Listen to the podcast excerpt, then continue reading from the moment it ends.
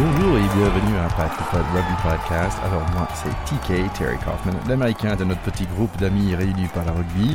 Donc nous sommes quatre dans notre pack. Il y a notre pro, Théodore de Saint-Rémy, qui a joué deuxième ligne à Racing 92.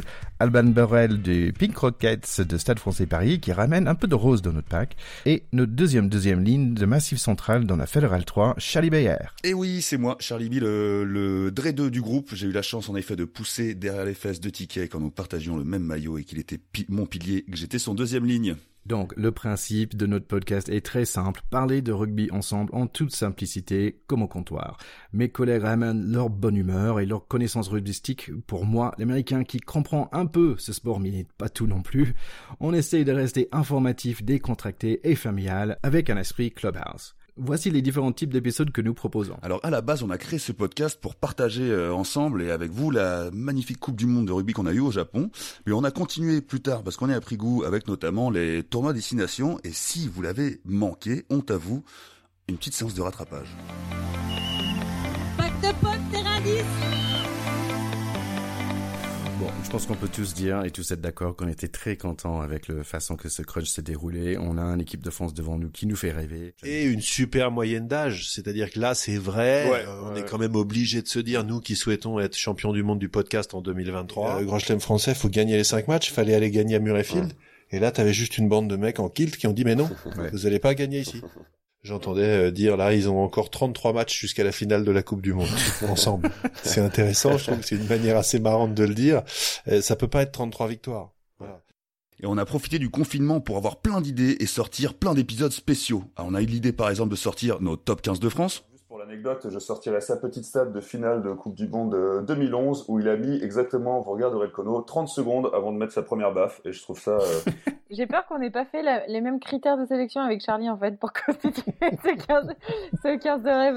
C'est l'intérêt du collectif. Nos top 15 internationaux. Il s'appelait Rob Wainwright. Euh, il jouait troisième lignel et ce garçon-là était médecin militaire. Il est sorti du terrain, il est monté dans la tribune, il a fait un massage cardiaque au mec, il l'a sauvé, et il est redescendu finir son match. On a fait aussi des rétro rugby game classiques. On a fait le match de 99 de France-Nouvelle-Zélande. Pour moi, cette espèce de fantôme de Titou la maison, tu vois, qui était le dernier, le 10 de légende français. Essai, pénalité, euh, transfo, drop. euh, C'est énorme, petit coup de pied par-dessus, euh, enfin, tout, il y a tout. Et avec tous ces différents types d'émissions, on a quand même eu le temps d'apprendre à ticket du vocabulaire. Est-ce que je peux faire un petit pause vocabulaire? Parce que là, tu d'utiliser un mot euh, indéboulonnable. Indéboulonnable. Euh, on va on va pas divulgacher. Vous savez que c'est le mot ça maintenant? c'est le vrai mot du C'est le spoiler. vrai mot ouais. et je trouve ça très réussi. Petit- Honnêtement, il y a des mots un peu ridicules en français, mais divulgacher, je trouve ça sympa. Et même si on déconne parfois de temps en temps, on cherche toujours à avoir l'approbation de notre pro du pack, Non, non, non, non, non, non, tu t'égares Thierry là. Les arrières, il n'y a pas de discussion. Honnêtement, les 14 premiers, tout- le monde peut discuter. Les L'arrière, euh, en équipe de France, il y en a qu'un, indéboulonnable, c'est Serge Blanco. Et de temps en temps, c'est important d'avoir l'avis de quelqu'un qui pèse moins de 100 kilos. Et, euh, voilà, Jason Robinson m'a beaucoup marqué encore une fois à cette époque euh, où je découvrais euh, le, le- le- le magnifique jeu du rugby. Et nous avons pu faire des interviews aussi. Nous, un petit pack de potes qui parle de rugby, on a pu parler avec Serge Betsen, Richard Tarditz, Didier Plana et Patrick Tobacco. Donc euh, j'ai j'ai j'ai eu euh, quelques blessures au visage euh, et, et donc il fallait que je fasse attention. Là, euh, des joueurs comme Tana Umaga ou Jonah Lomu, quand on les voyait venir contre nous, ben il fallait euh, fallait se préparer. Aujourd'hui, euh, euh, je dis souvent que Johnny, euh, ben, j'ai permis de, de gagner la Coupe du Monde et, euh, et lui m'a permis de d'être le meilleur plaqueur au monde. Mais tu, tu n'avais quasiment jamais touché un ballon de foot américain à ce, ce jour-là. Mais j'avais jamais vu. Non, Mais même encore lors de ces sélections-là, je ne connaissais pas ce sport. Et qui me dit, Monsieur Tarditz, euh, Richard, on aimerait que tu deviennes américain.